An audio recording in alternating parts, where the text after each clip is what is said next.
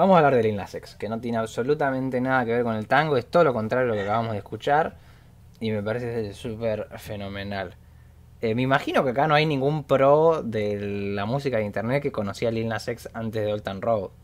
Mm, no. Está bien, está bien. No, si no ya teníamos un, un lord. Eh, yo me imagino que se acuerdan que fue 2019 Old Town Road, ¿no? Fue antes de la cuarentena. Ahora, el último gran hit antes de, de que cambie el mundo para siempre. Pero no, fue uno de los hits más grandes de la historia de la música. Yo no sé si se acuerdan la cantidad de récords que batió Old Town Road. Samples de frases, sí.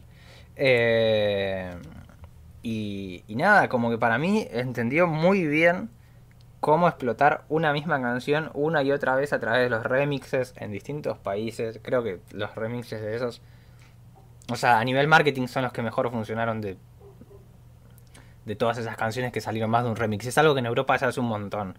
Por ejemplo, tener un hit y que lo remixas con el, el trapero número uno de Italia, de Bélgica, de Alemania, de Francia, de Inglaterra, otra vez de Francia, otra vez de Italia. Es un embole. Eh, pero Lil Nas lo manejó bien. Y nada, no sé qué les parece Old Town Road.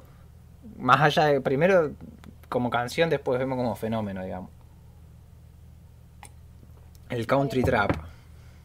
A mí me gustó harto, la verdad, y el remix que más me gustó fue el de Diplo, encuentro que ahí se ganó un poquito mi corazón. y, y bueno, fue una, un bonito inicio, como, como para ponerle ojo, sobre todo estéticamente, con el gorrito vaquero rosadito, también en las alfombras rojas. Como que ahí iba ganando terreno, por lo menos en mi discografía entró. Así que partió bien. Es un hitazo. Es un tema Sí. muy pegadizo. Yo empecé medio Sí. reticente porque como que ya en general los hits de la industria yankee se me hacen todos iguales. Pero cuando le digo hola, divino. Y es muy divertido eso del, del negro gay haciendo country. Es como, como una imagen muy anti-country de alguna forma. Sí. Y además mezclándolo con trap, digamos, ¿no? Sí. O sea, el, Eh, el country es medio música conservadora ya. Mm. Eso, eso mismo iba a decir que en realidad, eh, o sea, yo también entré como por, por el boom de internet, digamos, de él. Por cierto, me disculpo por lo oscuro que estoy.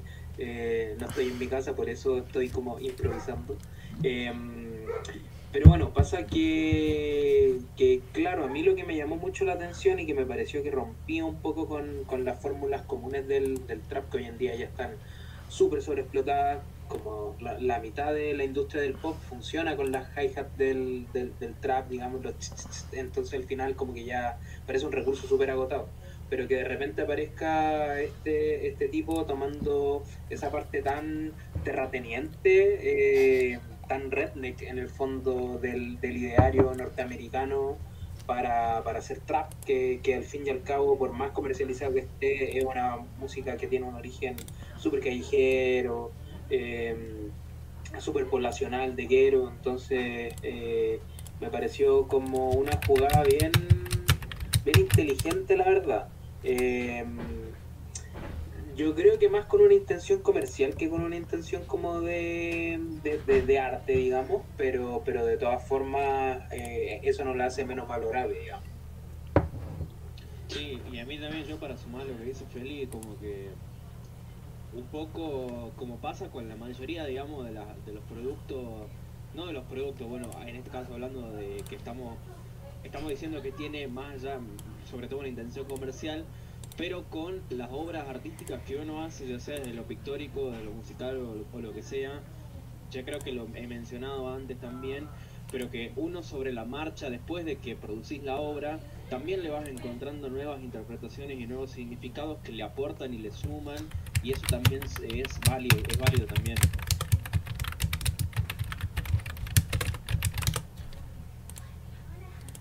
Sorry, yo ahí estaba chequeando cuestiones de audio, que me dicen que está un poquito desnivelado, pero ahí lo, vamos arreglando, así va metiendo en el chat.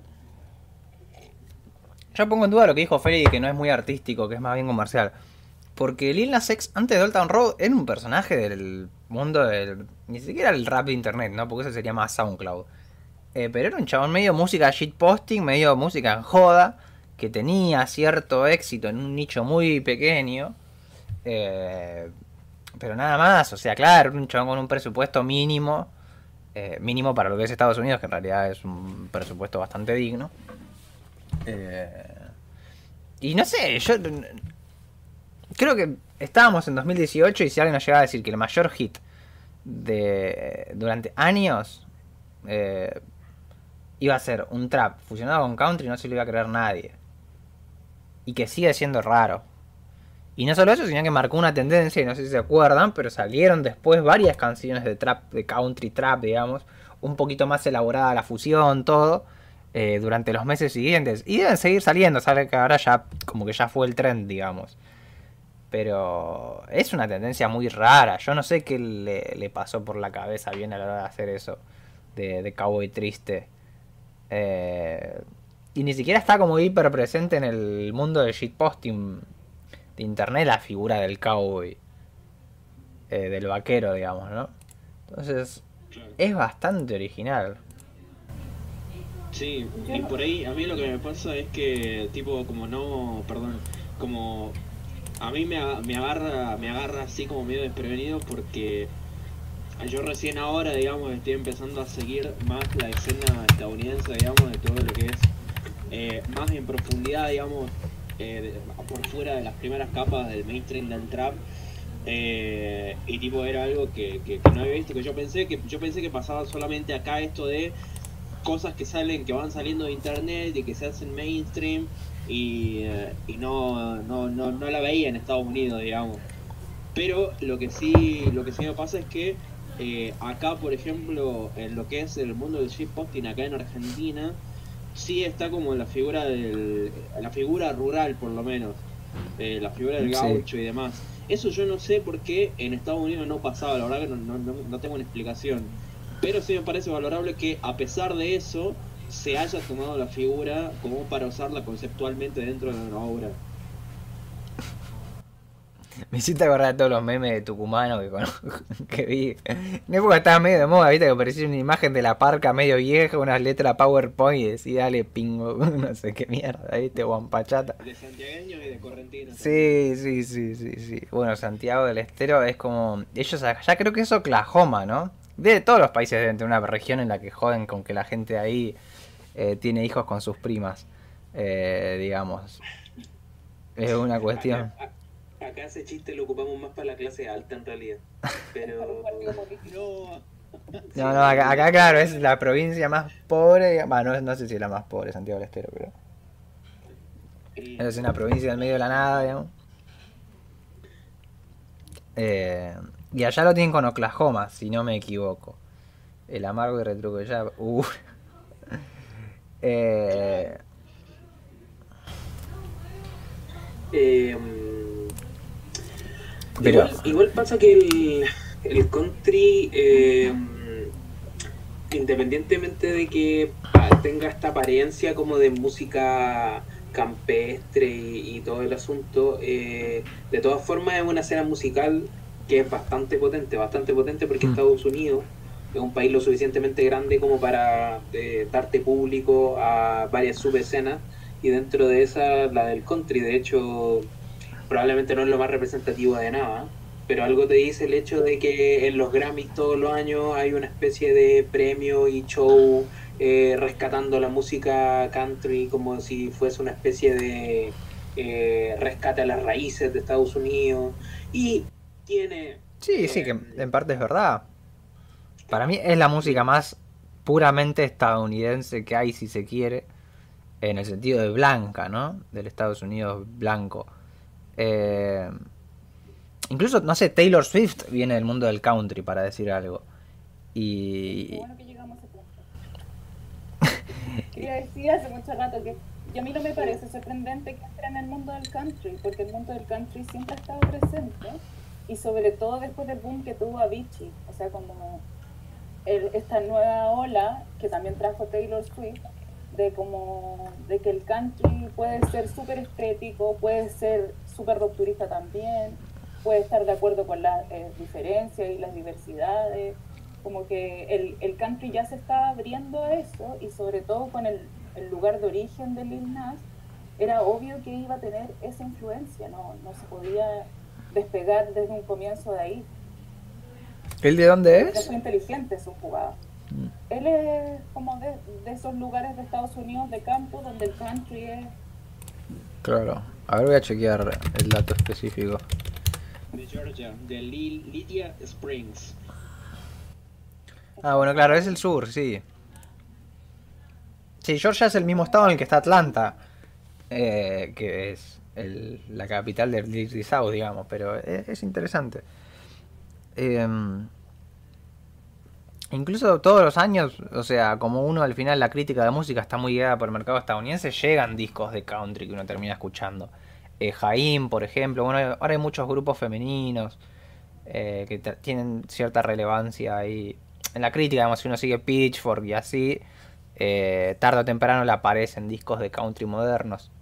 Eh, es particular. Yo he escuchado a gente hablando muy bien de la música country. Eh, como que en gran parte es medio un estereotipo que tenemos de, hoy en día de lo que será. Eh, tampoco es que me interesa lo suficiente como para ir a investigar, pero seguro que hay material para investigar y está copado. Eh, Mm, Pero ahí, ahí me pasa que también creo que una cosa es eh, como la escena country y otra cosa son eh, también como las derivaciones que produce el country para funcionar como a nivel más, más general, digamos. Eh, en concreto estoy pensando en que no sé, no sé si por ejemplo los primeros discos de Taylor Swift eran eh, discos que estaban pensados directamente para la gente eh, que gusta del country o si querían en realidad e- extrapolar el público. Tú, ah, eh, como, no sé en si me sus puedes explicar más eso. sus primeros Grammy eran todos en el género, dentro del género del country. Su mm. innovación fue llevarlo al pop y ya mucho mezclado con instrumentos, o sea, con más electrónico. Esa fue como su innovación. Pero ella partió como una cantante country, con una estética country, ganándose los Grammys country, o sea, venía de ahí. Y también si recordamos un poco la primera estética de los pimp en Estados Unidos, con los inicios del hip hop, también venía mucho de la estética country. El gorrito, esas como eh, cubre pantalones de cuero, también te- mezclaba el disco con el country de una manera bien así como con mucho flow, pero estaba presente. Y la Mm. estética también gay del country, como de los, de los Village People, ¿cachai? Como Claro. que siempre ha venido, tiene ese dejo de cultura pop. Entonces, yo encuentro que venía preciso el momento del trap con country.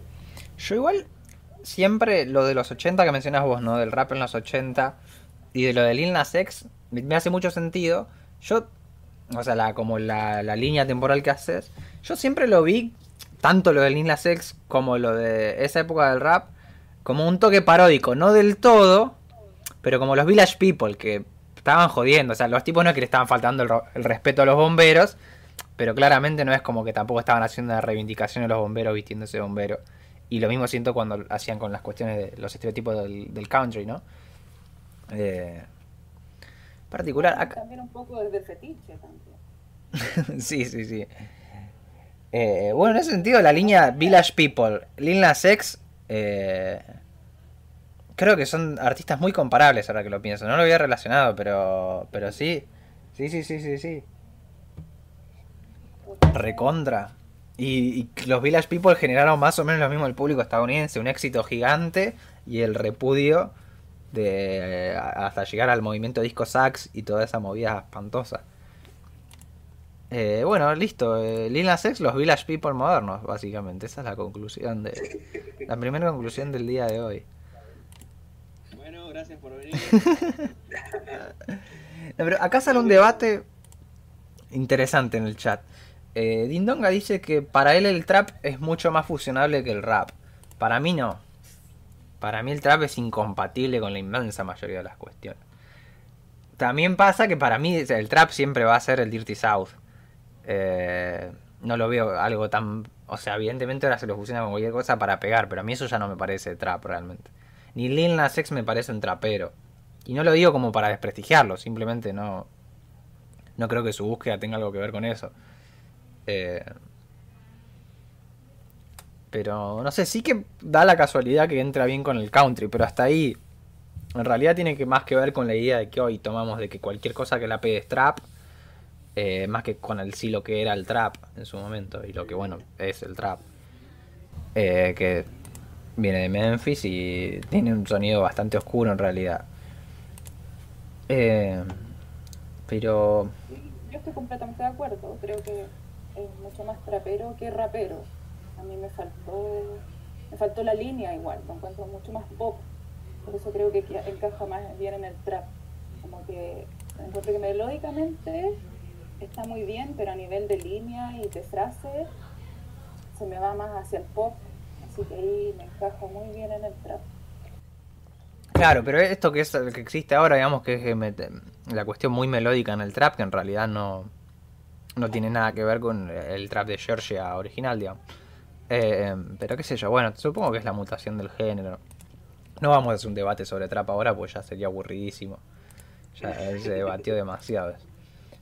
Eh, pero bueno, ahí hablan de que efectivamente el country tiene una industria enorme en Nashville y, y con distintos círculos pequeñitos. Sí, sí, eso efectivamente se ve en los Grammys y esos lugares que la, siempre hay un espacio para el Grammy. Que creo que está, eh, para el country, digo que creo que estaría bueno imitar en nuestros países. Eh, tipo, como darle ese valor real. O sea, no siento que. Está bien que es más fácil allá que hay mucha plata para todo, pero. No siento que en todos lados le demos la misma. No sé, hablamos del tango hace un rato, digamos. Eh, creo que no hay de casualidad un Taylor Swift acá tanguero, ¿no? No existe eso, digamos. Eh, ni creo que haya pasado con la cueca en Chile. ¿Cómo? Yo creo que va a salir. Ojalá. Rosalía reivindicando otra Ojalá, ojalá. flamenco.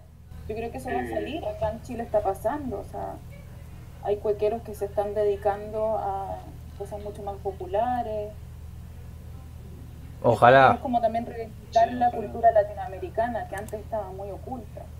Y les gustaba Mm. esta cosa como de parecer europeíto. Sí. Yo creo que. Ojalá, sí, ojalá. Y pasó un rato con Gotham Project, que eso estaba bueno. Sí. igual. Sí, sí, sí. Con el tango electrónico pasó. Es verdad eso. Eso. Pasa que para mí el tango es rarísimo el fenómeno del tango electrónico. Algún día lo vamos a charlar. Eh, todo lo que es lo que hizo Santolaya a principios de siglo, y digamos, bueno, Tangueto, un poco más under. Está muy bueno esa movida. Pero es raro que se haya popularizado tanto, porque es música de culto con música de culto en realidad, en el fondo, por más de que sea bailable, digamos. Tampoco es fácil de bailar tango. Eh, pero sí, sí. Bueno, ojalá vuelva a pasar algo así con el tango y con el folclore y con el folclore de capa y no la música de raíz. A mí me recopa el electrotango, amigo. Es buenardo, es buenardo. Eh, de- es una lástima que no siga. No sé si siga de moda, porque el- no es por eso, pero no, no veo producción nacional así de tango electrónico en los últimos años, la verdad. No me llegó. Si alguien conoce, pase, por favor. Yo Eh, tengo un par de bandas, pero el tema es que hace falta mucha guita, boludo. Sí. Muchas personas. bueno, un bandoneón cuesta un, un ojo de la cara. El country tiene esa ventaja, que es bastante económico. El flamenco es muy jodido, el tango es jodido. Eh, bueno, depende de la región, ¿no? La salsa es, es caro tener una orquestita. Eh, Sí. Pero bueno, Y ahí, eh, igual a propósito de lo que decía en particular la Isadora, me acordé un poco pensando en expresiones de música eh, latinoamericana o con, o, o con rescate de raíces latinoamericanas y que tenga cierto éxito comercial, lo que está, lo que pasó hace poquito con Lido Pimenta, por Mm. ejemplo, que creo que, que haya pegado más. Pero igual eh, lo triste, digamos, es que está el factor, el factor lengua, digamos, jugando el, el hecho de que ella sea, eh, de- si no me equivoco, ella es colombiana. es colombiana, Eh, sí, sí, sí. de- sí. Claro, pero también es canadiense. Entonces. Vive en Canadá, no sé si está nacionalizada. Pero sí, evidentemente... Claro. O sea, su público sería como un poco el de Juana Molina, ¿no? Que si bien ella es argentina, tiene público por todo el mundo, digamos. Y con Lido Pimienta pasa lo mismo. Ella va a Colombia y la va a ver gente, pero la, la misma gente que la irá a ver en Canadá o en Estados Unidos o en Francia. Eh, pasa que eso ya es más música de culto. Si alguien no escuchó el último disco de Lido Pimienta, escúchelo porque es una maravilla. Eh, Sí. El tango dice, ah, sí, pero eso es un tema particular. Ojalá Isia estuviese más en esa onda. Eh, bueno, el tema del tango que escuchábamos hace un rato, Julio Sosa es la gran inspiración de ICA dentro del tango, es el varón del tango, que, de ahí sí toma ser el varón del trap. Eh, y bueno, lo de Abel Pintos, eh, sí, bueno, podría ser comparable con, con el caso de Taylor Swift a nivel mainstream, es verdad. Pero bueno, yo espero ahí hitos artísticos. Y nunca escuché la movida original de Taylor Swift igual. No sé cómo será. Escuché de Jack Antonoff para adelante. Está bardeando el pinto. ¿Cómo? Yo siento que es un poquito como música para adolescentes, como medio ahí, tranquilita. Claro. No, entonces voy a seguir así. Sin escuchar. Eh, ay, se me había quedado colgado un debate de por ahí con lo del cowboy o algo así. Eh, bueno, no, no sé qué. le- Los remixes, hablemos de los remixes. Hay remix con un loquito de BTS, con Young Thug, con, bueno, con el papá de Miley Cyrus, eh, con, con gente. Claro, sí. Bueno, fue número uno en ventas dentro del chart de country. Eso generó mucho bardo en Sí. su momento. Los del country estaban bastante enojados con que se lo considere para ese chart. Eh, o sea, además de estar en el chart general, estaba en el de rap, música urbana y en el de country. Eh, considerado. A los yankees les re importan los charts. eh.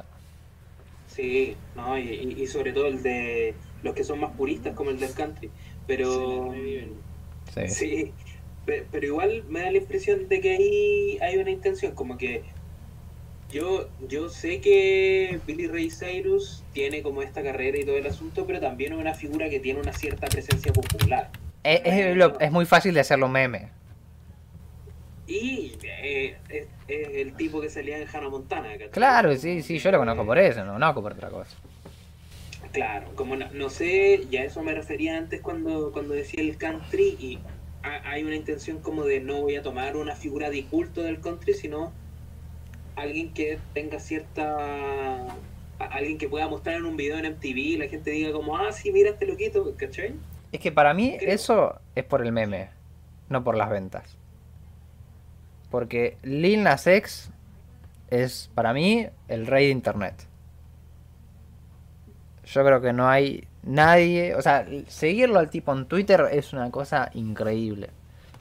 Y seguirlo en TikTok debe ser lo mismo, pasa que no me voy a bajar TikTok solo por él.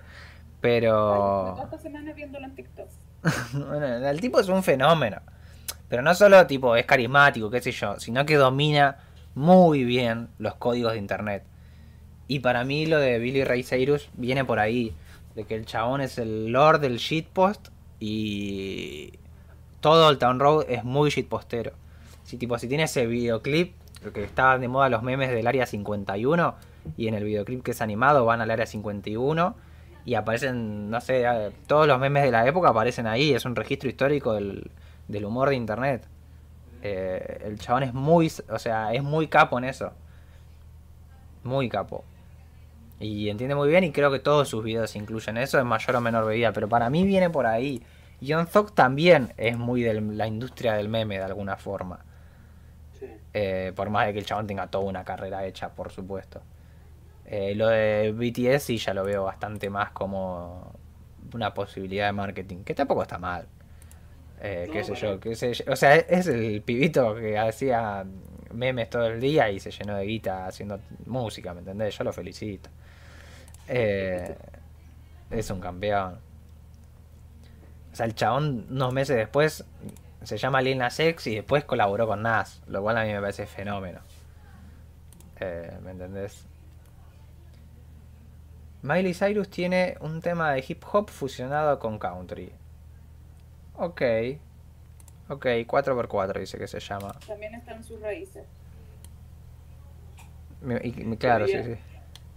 Pero ella, claro, ella por el tema del papá y todo, hacía un poco de su al principio. ¿Quién es su madrina? No Ah, la Dolly Parton. Sí, verdad. Verdad. Eh, claro. a la reina del country siendo tu madrina. Influencia de casa tiene, por supuesto. Y Hannah claro. Montana era muy country también. Sí. Sí, sí. Lo que pasa es que Miley después. Sí, no. de Hannah Montana a Miley Cyrus hay una distancia bastante grande a día de hoy. Pero, pero bueno. Sí, sí, sí, sí. Eh, qué flash de Hannah Montana, eh, buen show. Por Dios, qué recuerdos. Sí, sí, sí, sí, sí. Bueno, yo no me acordaba ni de casualidad de la existencia de este tipo. Y es más, descubrí que realmente era una figura dentro del mundo de la música country gracias al tema de Lil Nas X. Yo pensé que era el papá de, de Hannah Montana, no, nada más. Eh, y por supuesto que pensaba que Hannah Montana era una música, digamos, que, que era real lo de la serie, digamos. Que existía Hannah Montana y era Miley Cyrus en realidad. Pero bueno, yo era muy chico, ¿no? Eh, pero sí, fue, fue todo un descubrimiento verlo al tipo ahí. Realmente a nivel shitposting es genial. ¿Qué te reís de Hannah Montana? No, por favor, señor. Jamás. Jamás. De las pocas series actuadas que me gustaban de chiquito. Eh, debo reconocer. Es Kurt Cobain viejo, sí. Por, con ventilador a Disney. Ah, sí, sí, sí, Disney es nefasto, eh, no nos olvidemos de eso. Pero bueno, sale Old Town Road, se mantiene como meses y meses dentro del número uno de todos los charts estadounidenses. Y parecía medio un One Hit Wonder, Lil Nas X. Eh, parecía un tipo que terminaba Old Town Road y ya está, no existía más. Y de a poquito fue. El tipo manejó, repito, es muy bueno con las redes sociales. Más allá de cuestiones de marketing. Entiende muy bien todos los códigos. Y eso le suma mucho a su marketing y la manera en la que maneja su, su negocio, que es su música al final. Eh, y preparó de a poquito sacar Panini, que fue el segundo single fuerte, que evidentemente no fue un hitazo como Old Town Road, pero lo sacó bien, digamos. Eh, y le sacó sus respectivos remixes. Y después vino, no sé si ahí ya sale el EP, me parece que ahí ya viene el EP. Que es como su disco y su presentación y su forma de decir, no, yo no soy ningún One Hit Wonder. Yo vengo a... Me, vengo a quedar acá. Dudo yo que repita el éxito de, de Old Town Road, porque dudo que lo repita casi que cualquier músico, pero... eh, se puso los zapatos ahí, es un disco bien armado en cuestiones de marketing también. Evidentemente acá ya el chabón tenía... O sea, para mí ya acá es por la ambición de no ser un One Hit Wonder que el tipo hace bien cuestiones de marketing más que por otra cosa. Eh, porque por ejemplo el disco tiene que abre y cierra con Old Town Road, entonces forzás bastante a que la gente en términos de escucha de plataformas digitales se quede de principio a fin. Bueno, hay un par de boludeces algorítmicas ahí que están bien hechas. Eh, qué sé yo, pero no sé si escucharon el EP en su momento, qué les pareció, qué les generó. O sea, qué, pasa con Lil Nas X una vez termina un poco el hype de Old Town Road. Mm. Em, yo la verdad no escuché el EP en su momento, lo escuché tardíamente y, y me parece que en realidad está bueno, como que está, eh, me sorprendió un poco en ese sentido porque porque claro, como que me, me, me daba la impresión de que era un hitazo y un, y un tipo muy memeable. Entonces pensé que con el tiempo se iba a perder un poco como una figura eh, genérica, eh, como que iba, iba a terminar teniendo un tema con, no sé, J Balvin. Eh, y, y me sorprendió en ese sentido positivamente. Sí, el EP está simpático, no es la gran cosa, pero para mí logra demostrar que no es Old Town Road el tipo, que es músico y que tiene capacidad de hacer otras canciones y sin repetir la fórmula. O sea, el tipo no volvió a hacer country trap o como le pongamos a eso. Eh, no intentó vender por el mismo lado la cuestión. Si bien le hizo como cuatro remixes, eh, ya está, no, no- no intentó repetir el truco, digamos. Eh, tiene el tema con Cardi B y el disco este. Eh, bueno, tiene Panini. Tiene sus temitas ahí. No es el gran disco, pero conven- es un EP debut. Convengamos que la mayoría de los EP debut no, no son la gran cosa. Eh, pero ahí está. Y El los 7EP. ahora, Miguel, ¿lo escucharon? ¿Les gustó? Sí, sí, eh, yo lo escuché y eh, es, un, es un EP que yo, por ejemplo, yo le sacaría temas para escucharlos sueltos después en otras ocasiones, digamos. Eh, me parece que, que más que como más que como EP en su conjunto funciona mejor como funciona en sus individualidades, digamos, en los, te- en los temas, por lo menos por lo menos a, mi forma de verlo y el- de- dentro de lo que a mí me gusta escuchar, digamos. No, lo, no me lo pondría entero, lo pondría dentro de una playlist, por ejemplo, alguno de los temas. Así creo que estaría piola, digamos. Pero sí. Sí, completamente de acuerdo. Un par de temas. Hay uno que no sé si es de ese, pero que es Rodeo.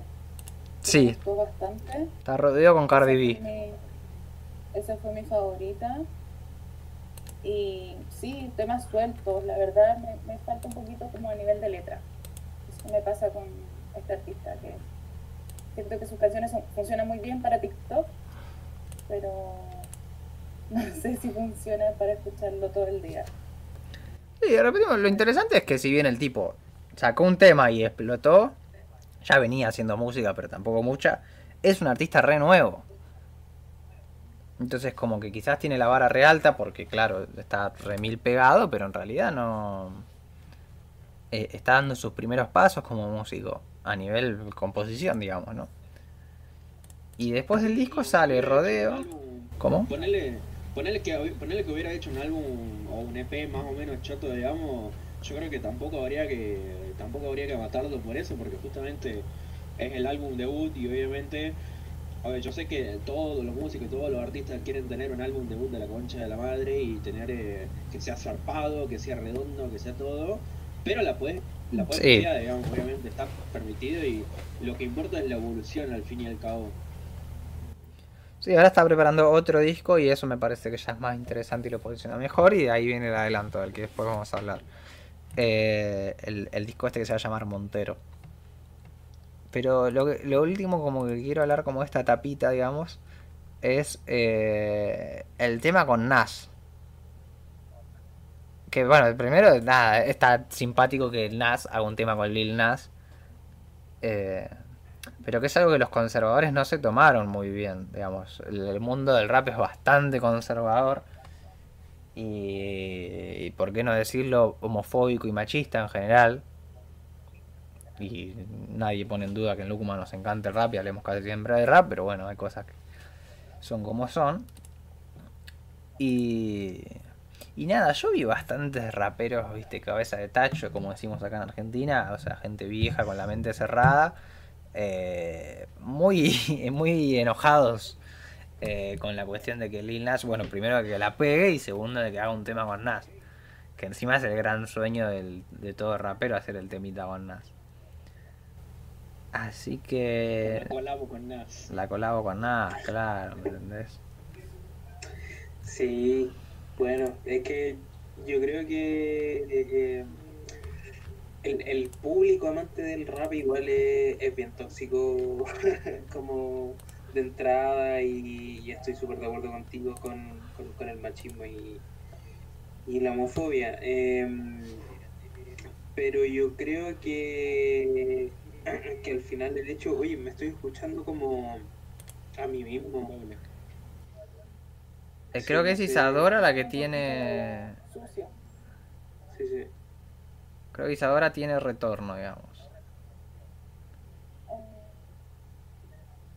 ¿Será? A ver, aló, aló. ¿Me escucho? Ahí me estoy escuchando, creo que mejor, ¿o no? Em, perdón. Es raro porque estás con los Auris, pero. Sí, sí, yo estoy. Capaz que se escuchan fuerte los auriculares nomás. Bueno, ahora, ahora lo resolvemos fuera del aire. Total, ya en un toque vamos con un temita. Eh, Va, a menos de que del público digan que no se puede escuchar, pero yo calculo que no tendrá nada, nada extraño. Ahí preguntan sobre los productores de Lil Nas. Eh, un poco de todo. No, no, no trabaja con nadie en específico, me parece. O sea, como que no es como que tiene un productor en el que trabaja mucho en líneas generales. Eh, quiero chequear. Estoy chequeando ahora los créditos de los tracks y eso. Eh, no, este Take a Day Trip es el único que estoy viendo como repetido. Un chavo se llama Take a, a Day Trip. Que la verdad que no lo conozco de otros lugares. Eh, y ha laburado con más, qué sé yo. Se escucha bien, dicen ahí. No, bueno, eh, sigamos un toque y ahora de última vemos qué onda, pero parece que todo en orden. Perfecto. Entonces vamos al, al corte y volvemos con, eh, con Montero. Tengo un temita largo para poner. Eh, así resolvemos bien las cuestiones técnicas y todo. Tengo un tema de Yoko Ono, que es el próximo El mundo de Yoko Ono va a ser. Eh, Yoko Ono que debe ser probablemente el- la figura de la música más odiada en los últimos 70 años de forma constante. eh, y en general en el mundo del arte la odian mucho. Y para mí es una genia. Eh, quiero hacer un video hablando de lo genia que me parece, recomendando varios de sus discos y hablando un poco de por qué se la odia. Eh, entonces, para teaser un poco, traje el tema de apertura de uno de sus últimos discos, porque no solo hizo grandes discos en los 70, que fue como el momento cumbre de su carrera musical, sino que con 80 años sigue haciendo muy buenos discos. Y eso creo que es un mérito para cualquier persona. Y no solo son muy buenos discos, sino que sigue siendo rupturista, eh, sigue sonando fresca, nada, es una genia. Es más, creo que de sus mejores discos, eh, dos son de 2009 y 2013, que son como dos discos que vienen juntos. Pero bueno, ya les voy a hablar de eso en el video. Ahora vamos con un tema y recomiendo que repiensen si tienen algún drama con Yoko Ono de por qué es. Eh, y de que le den oportunidades a su música, porque especialmente si les gusta la música experimental, eh, eh, digo, si a vos te gusta JPEG Mafia, sería muy raro que no te guste Yoko Ono, por ejemplo. Así que cualquiera que tenga la cabeza abierta para música experimental lo invito a escuchar. Vamos a estar con Moonbeams, entonces, y volvemos en unos minutos.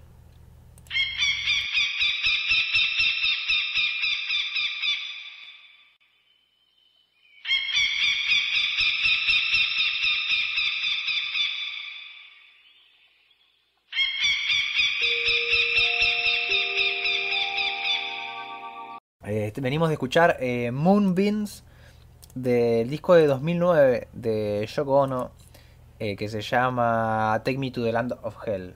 No, no es del de 2009, perdón. Perdón, perdón, perdón. Es el de 2013 que es la continuación de este disco. Eh, el de 2009 se llama Between My Head and the Sky. Eh, y son dos grandes discos.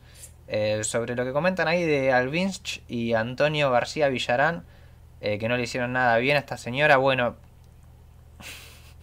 no voy a decir lo que pienso, pero me parece una pelotudez gigante lo que dijeron.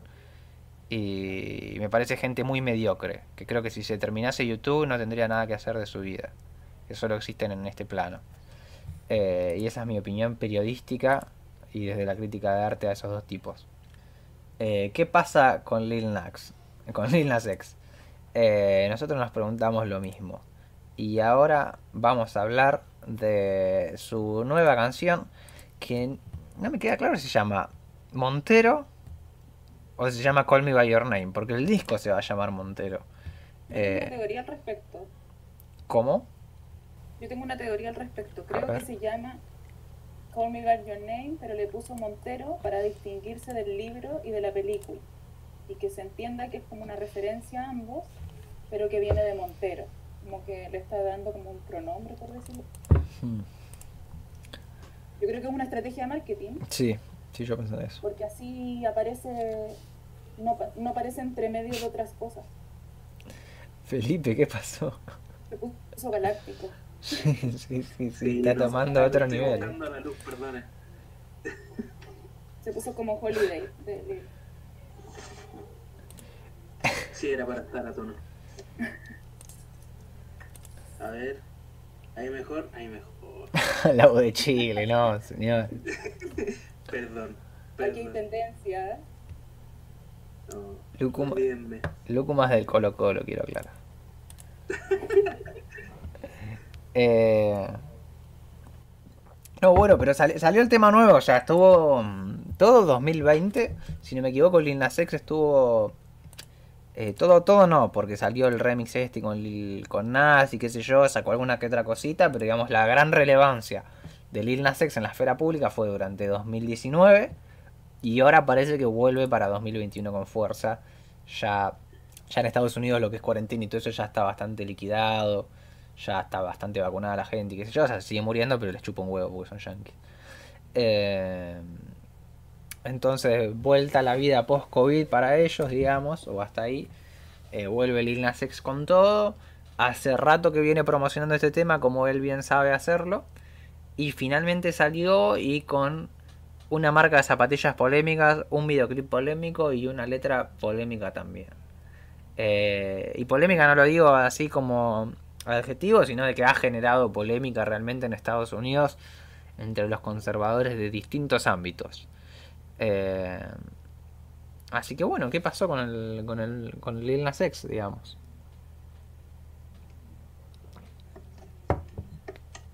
Dale, dale nomás Isadora, yo sé que... que Claro, vos traes el Sí. análisis fresquito. Perfecto.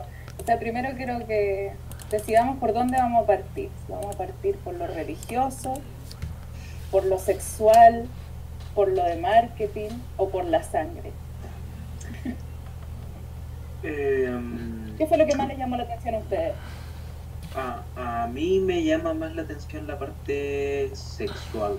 A mí también. Em, sí, por, básicamente ¿Por el hecho básicamente por el hecho de que eh, y, y lo conversábamos previo a esto que a mí sí me parecía un poco rupturista en el sentido como de cuál es el canon del, del trap un canon heredado del rap y que como comentábamos antes eh, tiene una tendencia súper machista súper eh,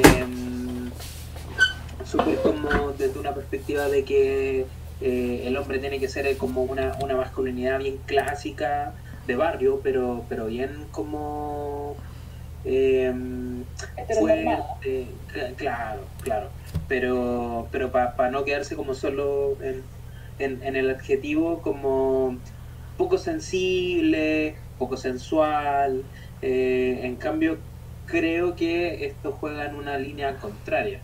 Eh, y eso siempre me parece interesante, independientemente de que, de que Montero a, nivel musical, digamos, no me parezca como una maravilla.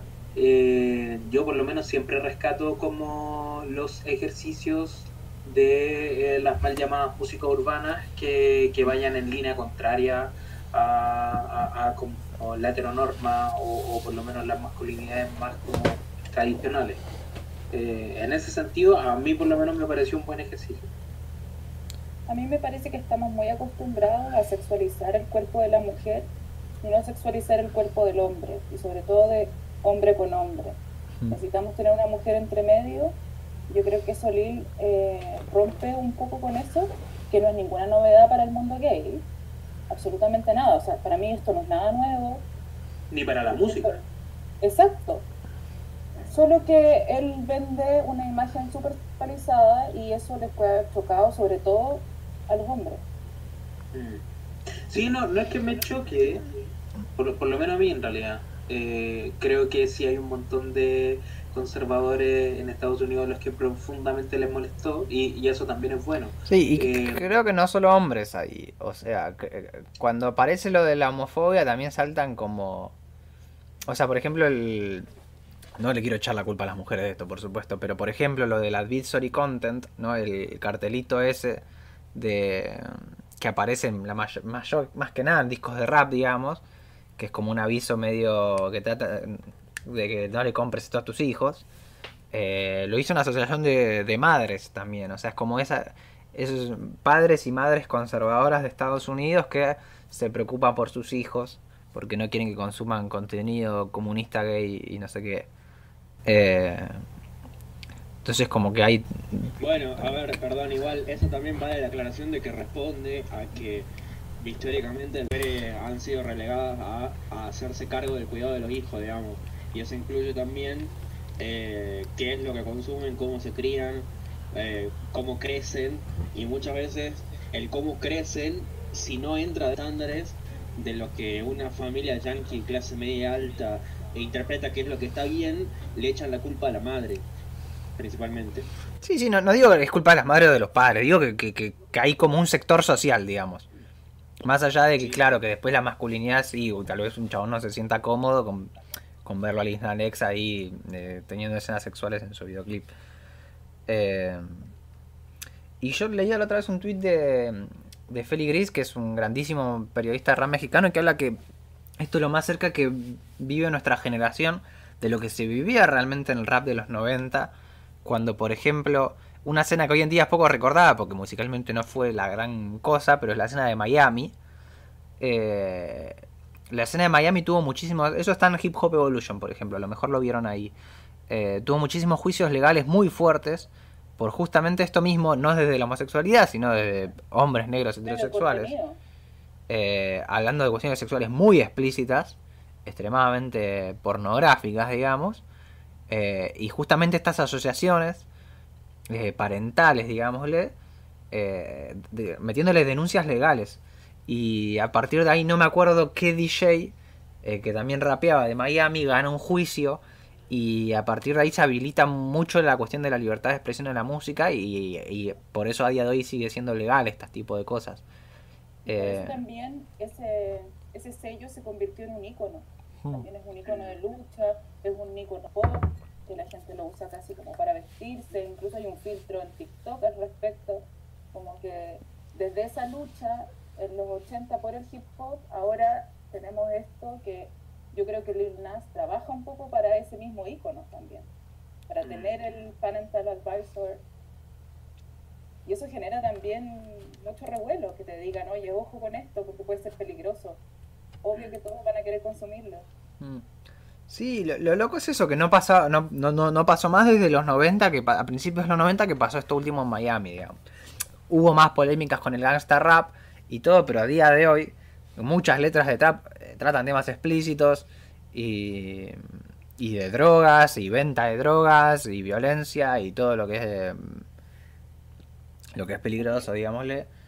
Eh, y sin embargo no, no hay estos quilombos legales que ahora tampoco Lil Nas no se comió una denuncia por eso, sino por otra cosa. Pero sí que están saliendo bastante a cancelarlo los viejos, digamos. La, la original, va, original no, pero la cancelación boomer, digamos, la están haciendo. Eh, eso es interesante, realmente es un fenómeno eh, muy común en la historia del rap y que no lo estábamos viviendo más. Es verdad, nuestra generación no lo vivió, va, la mía principalmente, va, pero la suya tampoco. Eh, así que eso es re interesante. Sí. Que, vuelva al escándalo al rap, que ya como que parecía que había perdido la capacidad de ser escandaloso, que igual está bueno porque siempre ser un escándalo es una paja, Sí. eh, pero como que volvió el asunto. Sí. Sí, pero, pero, o sea, también me pasa que es interesante el hecho de que también sea escandaloso por una cierta parte del rap, como que eh, el hecho de que eh, de que esté dispuesto a eh, no quedar bien con todo el mundo eh, me, me parece excelente, ¿cachai? Em, y en ese sentido creo que igual hay una hay, una intención eh, no sé cómo decirlo pero mm, pero hay un planteamiento digamos un poquito más un poquito más mentado quizá. Sí, yo creo que también las reivindicaciones eh, de Lil Nas X mostrándose abiertamente la cuestión de la sexualidad homosexual eh, es consciente. Yo me acuerdo cuando él salió del closet públicamente, digamos, no sé si está bien decir así, pero bueno. eh, como que no es que desde el principio con Old Town Road se supo que él era gay, sino que hubo un momento después del éxito en el que él salió, como que él ya sintió que, o sea, por lo que dice él, ¿no? Sintió que ya tenía asegurado su lugar en la industria y ahí recién dijo, no, yo soy gay y empezó a vestirse con el vaquerito rosa y toda la cuestión y a convertirse más en un icono de la comunidad. Eh, y a medida que fue pasando eso, cada vez más, y esto es como lo más eh, militante por ese lado, digamos. Que bueno, después hay que ver si quién lo considera o no militancia, digamos, pero. Pero. Pero sí que está levantando la bandera de alguna forma. claro O, o, o por lo menos yo lo pienso como en comparación con lo que pasó con Tyler, por ejemplo. Cuando, cuando se declaró... eh, en realidad no se declaró de ninguna forma, dijo como me gustan los hombres. Eh, pero, pero más allá de eso, eh, el, el- siento que es de esa clase de figuras que molestan y que molestan por las razones correctas, molestan a una cierta parte de eh, el conservadurismo eh, final simplemente porque porque se está mostrando como, como le interesa hacer, ¿cachai? Y, eh, generar esa cierta clase de incomodidad en, sectores eh, hegemónicos est- está súper bien, ¿cachai?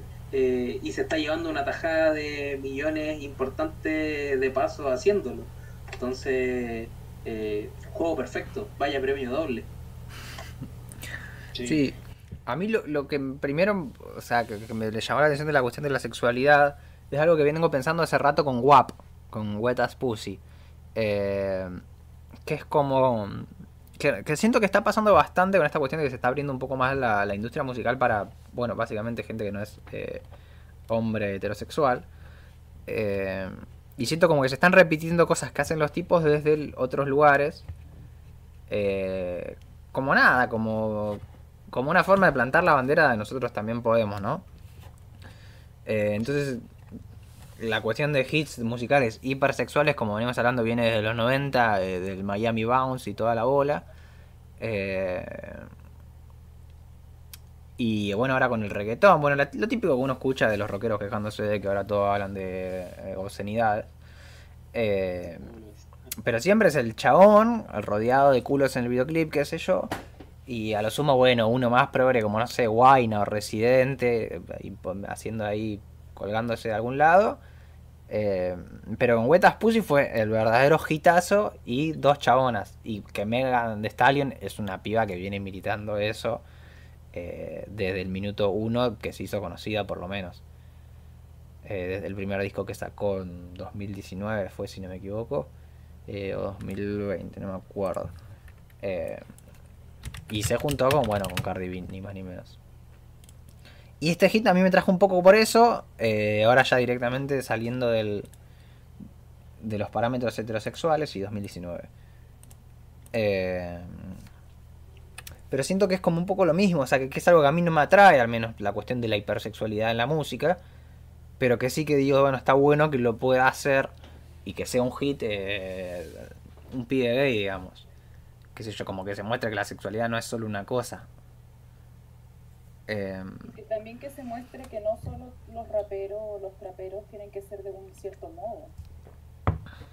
Yo creo que eso, eso ah, cuadrarse con lo puro del género o de la estética, al final termina rompiendo la misma estética porque se vuelve un poco repetitivo, por lo menos para mí. Eso es lo lindo de innovar, de crear nuevas canciones, de mezclar el trap con el country o el hip hop con el drag, ¿cachai? O sea, lo que está haciendo Lil en este video, para mí es más igualable a un drag, a una Hmm. drag queen, que a un hip hopero de los 90, siendo que comparten mucho en común, dialogan demasiado.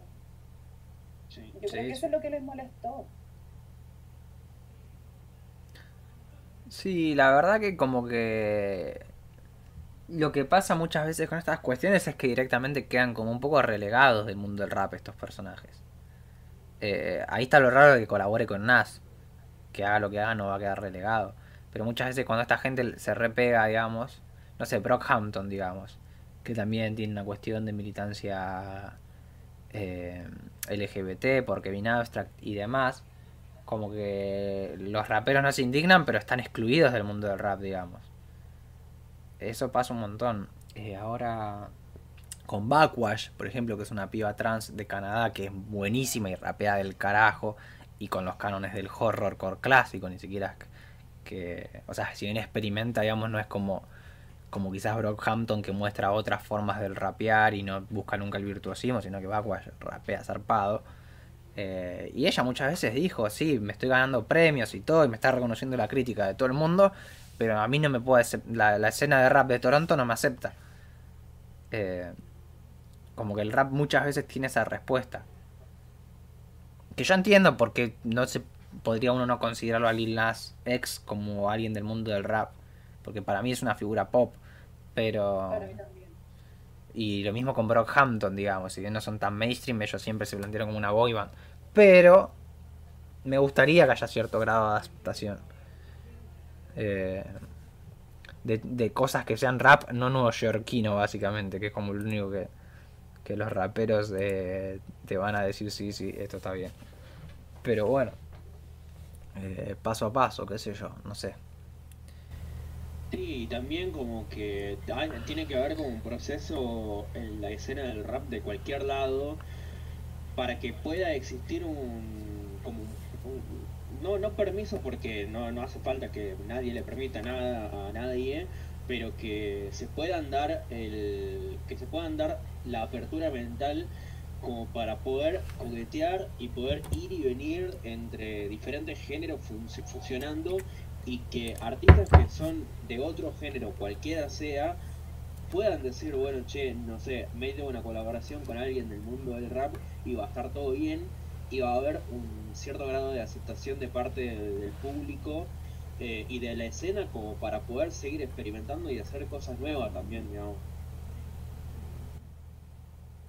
Sí, lo que tiene el rap yankee es que muchas veces se guía por la moneda, básicamente. Eh, tipo, a nadie le va a decir nada a Benny the Butcher porque colaboró con algún artista mainstream, ni le va a decir nunca nadie, nadie nada a Old Dirty Bastard porque hizo lo mismo, ni a Nas, ni a ningún rapero consagrado le van a decir nada por ponerse a juntar plata. Eh, como que está eso. Pero si vos haces la plata ya haciendo algo que no es tan rapero, sí que se pone complicado el asunto. Pero va, complicado, es como que te, te ignoran, digamos. Ah, yo creo que como todo va toma su tiempo y va a evolucionar y van a haber gente que se va a quedar en el pasado y gente que va a empezar a colaborar y a aceptar. Pasó con el reggaetón, que al principio todos decían lo mismo, así como no nos van a pescar nadie, y después terminó hasta Silvio Rodríguez colaborando con un reggaetonero. Son cosas que pasan, hay que evolucionar en los géneros, yo creo que es necesario. Tienen que Sí. Reinventándose, porque si no nos quedamos con los clásicos de siempre y acabamos la industria. Y también tienen que estar actualizados con lo que está sucediendo hoy, o sea, no nos podemos hacer ciegos, obvio que existe gente trans y qué bueno que se visi- visibilice y qué bueno que estén haciendo música y qué bueno que estén en distintos géneros, ojalá. Eh, bueno, acá Davis dice que para él es pop y también considera The Weeknd como pop. Sí, creo que nadie lo pone a The Weeknd fuera del pop. Eh, o, los- o el R&B, lo sumo. Para mí es pop hecho y derecho, pero bueno. También para mí es un papa frita The Weeknd. Pero eso es discusión aparte. Eh, sí, otra cosa es que bueno, para mí no, no es ningún desprestigio decirle a alguien que es pop o que es rap o que es nada, digamos, que sea de lo que sea, está todo cada uno se vale por lo que hace, digamos, no por la etiqueta. Eh, eh, pero por fuera de la cuestión hipersexual y eso, ¿el tema les gustó? ¿Le tienen hype con el disco, digamos? Tirémosla por ahí. Eh, a mí me pasó que, tipo, lo estaba escuchando hoy y sentía que que eventualmente, aunque no lo escuche, aunque yo no, no sienta la necesidad de escucharlo apenas salga, eventualmente lo iba a poner en la lista como para escucharlo después y, y ver qué onda, digamos. Eh, no me no me volvió loco, pero sí, yo bueno, está, eh, me parece que está bien hecho y lo tengo ahí como lo voy a meter en alguna playlist seguramente. Sí, me pasó parecido, como que no es un tema que, que mueva eh, la- las paredes de, de lo posible o, o- o que me reviente la cabeza en términos de mi gusto ni por el pop ni por el trap. Eh, pero, pero está bueno, está bueno. Eh, creo que sí, el, el video es mejor que la canción, pero... Pero, pero está bien la canción. Totalmente de acuerdo. Ok.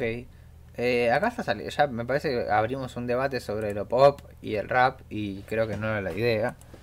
Ya están mencionando Drake. Eh, otro día, gente. Otro día. eh, en otra ocasión. Porque... Nada, ya hablaremos de Drake cuando nos parezca interesante, supongo. Eh, está bien hecho, sí, efectivamente. Bueno, pero po- podemos ahora hablar de la cuestión religiosa, ¿no? Es algo que a mí no me sorprendió, pero mucha gente sí que es como un poco retomar el medio metalero, ¿no? En cierto punto, con la cuestión satánica. Eh, y las reacciones están siendo iguales que eran como cuando salió Black Sabbath y, y mu- muchas entidades religiosas se preocuparon muchísimo. Que igual... Es que se la vive, amigo, se la revive esas personas. Para, para mí, eh, yo siendo sincero, igual me parece bastante papa frita andar invocando mm, simbología satánica. Me parece que...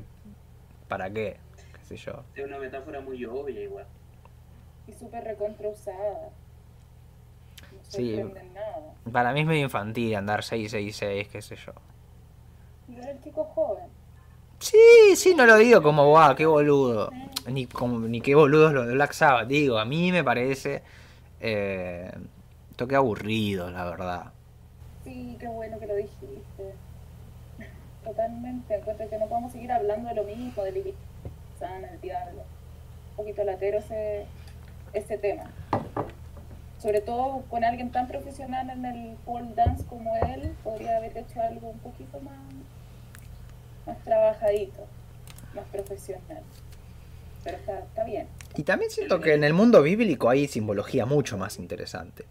Que la que siempre se agarra que es eh, Dios y el diablo, digamos. Hay muchas cosas ahí.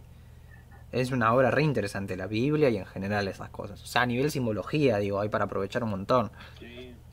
Y la mayoría se quedan. Pura estrategia de marketing, o sea, es cosa Sí. de ver la semana que estamos. Sí, sí. Para los que escuchan esto en el futuro, esto está- estamos en Semana Santa. Para los escuchas de Spotify en el futuro. Esto fue grabado en Semana Santa. Eh, pero, pero sí, para mí fue más por el lado del marketing. Mm. Lo- ya lo más pelotudo, sinceramente, me parece lo de las zapatillas que, que viene con sangre humana, que ni siquiera le creo. Pero eso ya me parece realmente boludo. Eso me parece boludo. Pero están facheras. Está linda la llanta. Pero metete la sangre en el culo, ¿qué crees que te diga? Eso es muy probable que gente lo necesite, ¿viste? 50, boludo. Y aunque tenga un milímetro, es, estás dando un mensaje que me parece choto. La sangre humana, hay mucha gente que la necesita. Eh, Sí. por transfusiones y demás, no me voy a poner a explicar cosas. Eh, eso me parece a nivel mensaje una boludez, porque ni siquiera creo que realmente tenga sangre humana en la zapatilla. Yo creo que es una mentira, es, una, es un juego, una estrategia para que precisamente estemos hablando de eso. Estamos hablando de el último tema de Lil Nas X, que salió el viernes, si no me equivoco, salió hace nada.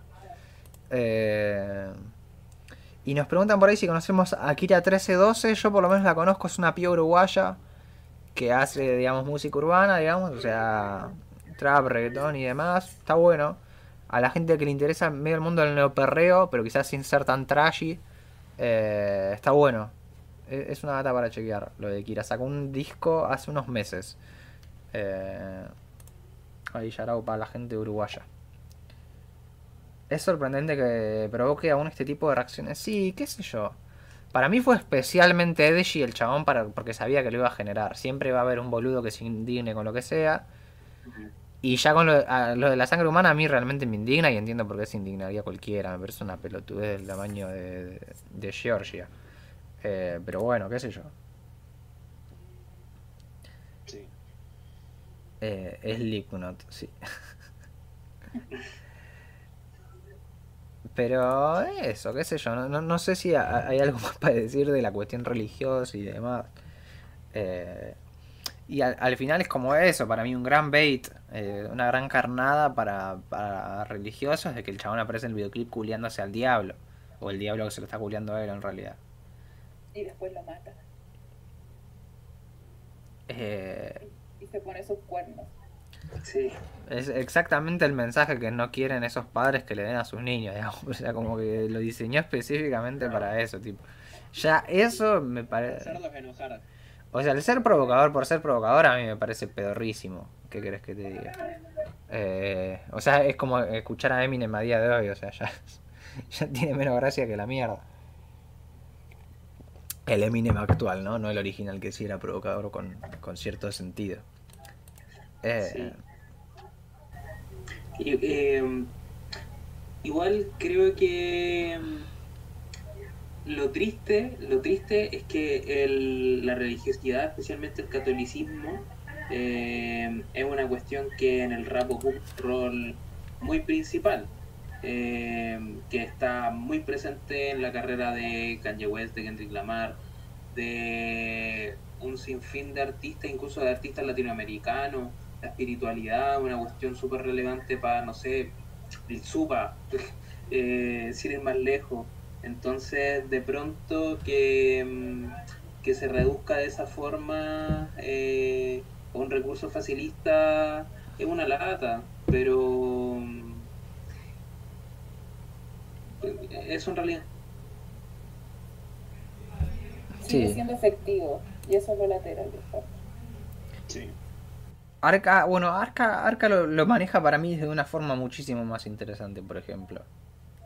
Arca es capísima, efectivamente. Tenemos un video hablando sobre Arca, lo pueden chequear acá en el canal, que lo guionó el mismísimo Dindonga.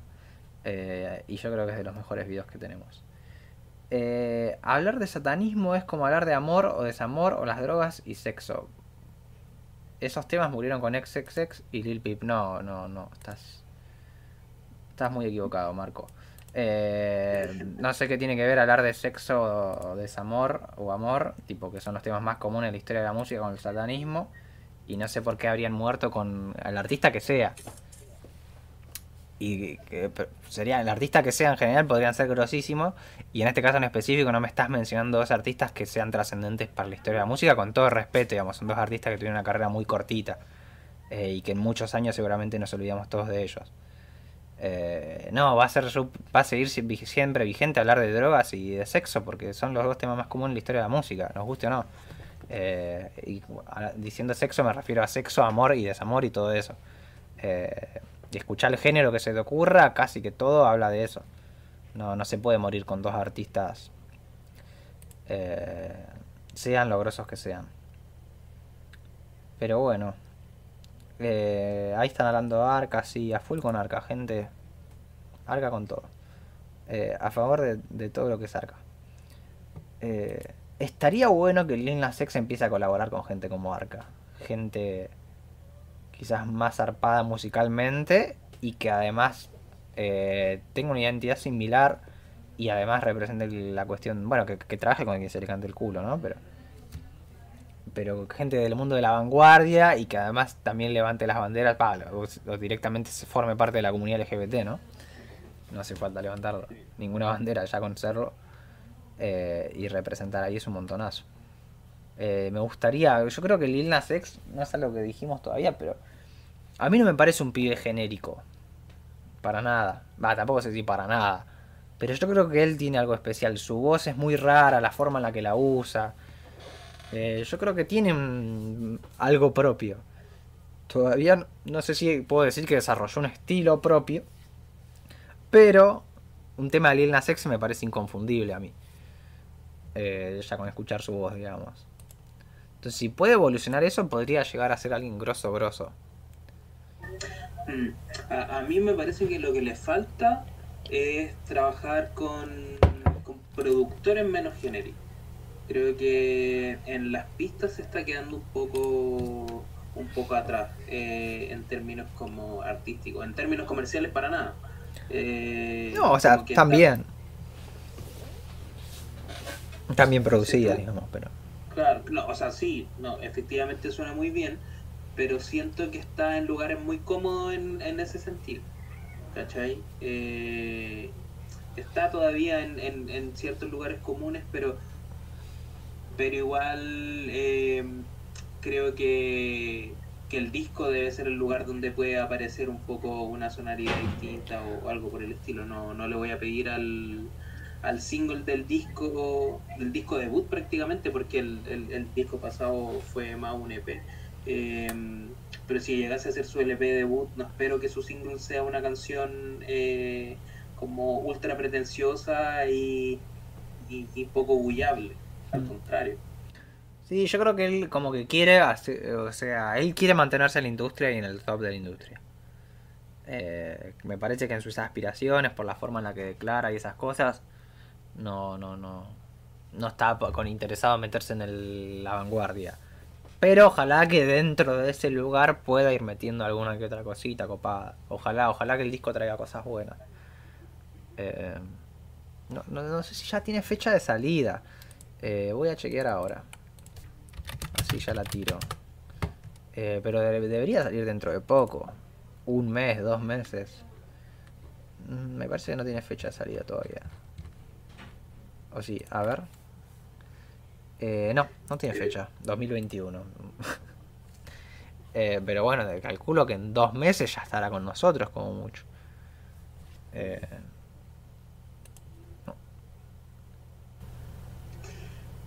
pero bueno ¿hay, hay, hay alguna otra cosa de Montero que le haya llamado la atención? bueno, creo que quería que Isa quería hablar del, del marketing y las zapas específicamente. Sí, bueno, eh, yo igual encuentro que si son sus primeros singles y él está partiendo y va bien, para mí va bien. Pero creo que el, el encontrón que tuvo con Nike, eso para mí, yo sé que no hay publicidad que sea mala publicidad, pero yo creo que así no se juega. Y él sabe que así no se juega y eso a mí me parece un poco de niño pequeño. Creo que no, eh, fue una muy mala jugada lanzar un producto con un contrato que ya estaba prefirmado a después tener que salir desdiciendo y Nike cerrando contrato, creo que así no se juega. Creo que es una mala forma de crear marketing, mala forma de usurpar un logo que no es tuyo. No, creo que ese no es su camino. Yo creo que su camino va más por el lado artístico, lo hace súper bien, tiene una, un- una imagen visual potente que no necesita este nivel de, de tontería al final. O sea, el video que publicó en YouTube disculpándose y al final era una falsa disculpa, me parece... Pero lo que hizo, o sea, entonces iba a hacer una colaboración con Nike y no llegaron a cerrar contrato. Y él la sacó O sea, igual. Lo estaban, lo estaban cerrando, ellos, Claro. estaba más o menos fijado, pero él la lanzó antes, Mm, porque quería lanzarla con sangre. ¿Cachai? Mm, Entonces, no pasó por la fabricación de Nike, sino que pasó por otra fabricación, que eran los que iban a colaborar con Nike, mm. y se saltaron a Nike usando el logo y diciendo, miren las nuevas Nike que nos están a- esta colaboración. Y, pero claramente te va a salir como el orto. jamás- y obviamente que todo el mundo decía que era una estrategia de Nike, pero, pero no se juega así. Es que no una empresa nunca va a querer mancharse con sangre, digámoslo así. o sea, para ser eh, poco metafóricos.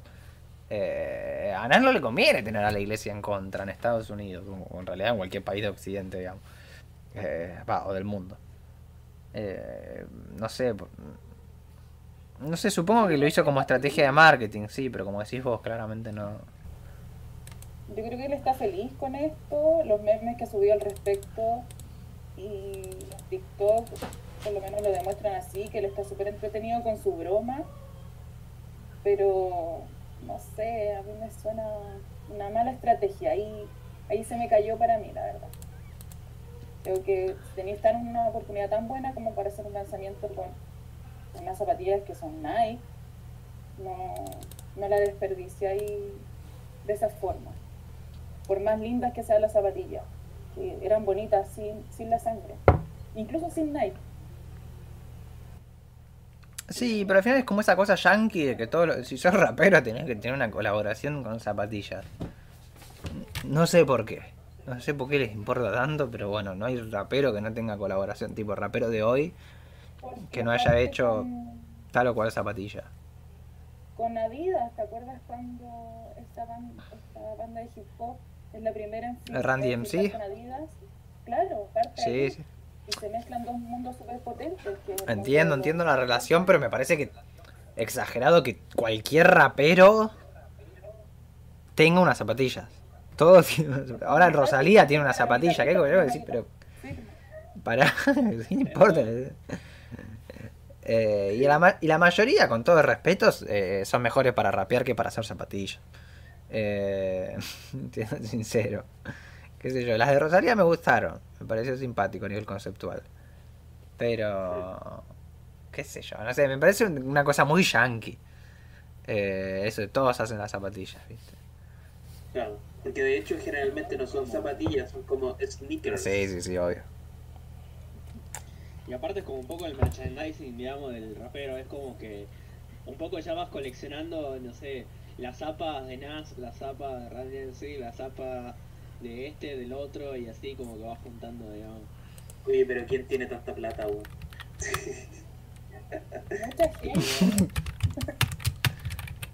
Impresionado. En el chat están pasando cosas extrañas. Sí, sí me fijé.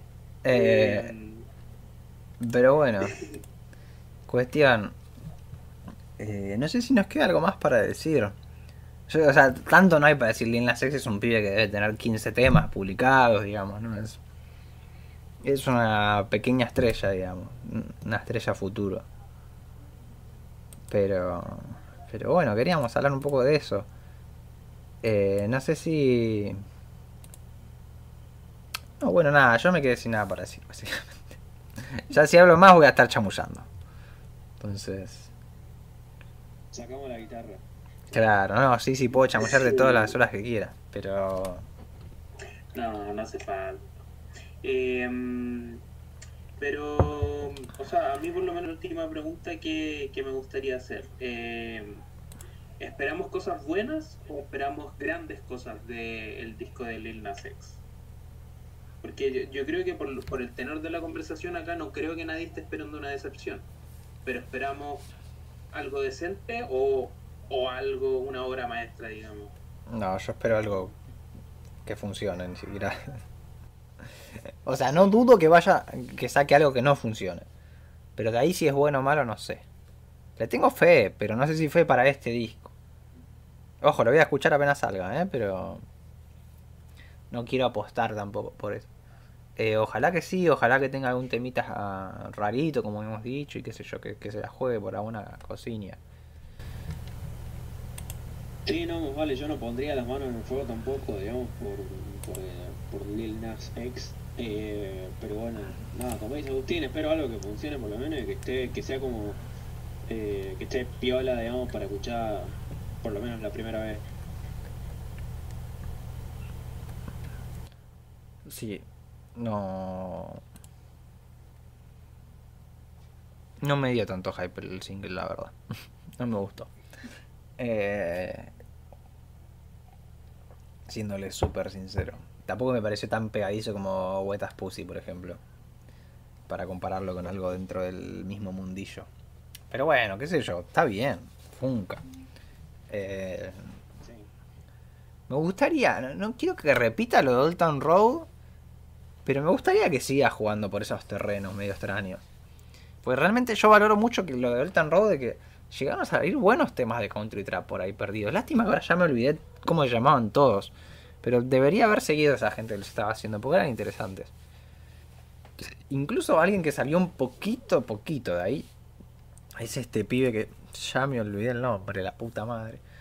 Eh, ay, pasa que el nombre era una sigla. Uno que salió primero en un tema medio R&B cantando y que el videoclip era lo más gángster del planeta, todos con la cara con los los pasamontañas y enfierradísimos, tipo llenos de armas, digamos.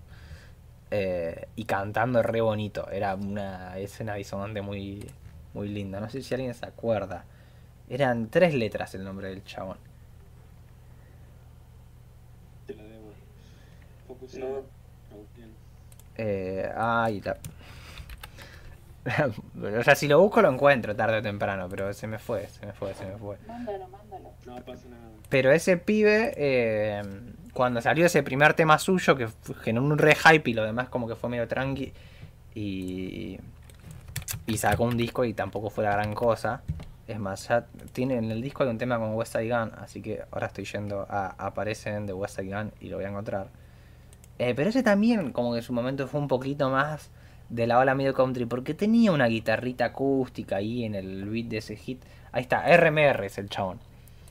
RMR que en el tema tuvo como un hit ahí en el under igual, ¿no?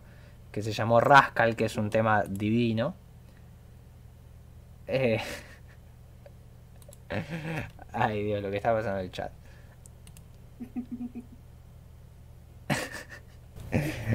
Yo también me fui al chat, perdón. No, no, bueno, no, no, no. Es que no, no quiero decir nada porque no lo quiero inmortalizar en el Spotify, a veces estas cosas son mejor ignorarlas directamente. Eh, pero bueno, RMR, el primer tema suyo también se lo consideró como un poquito dentro de ese mundito.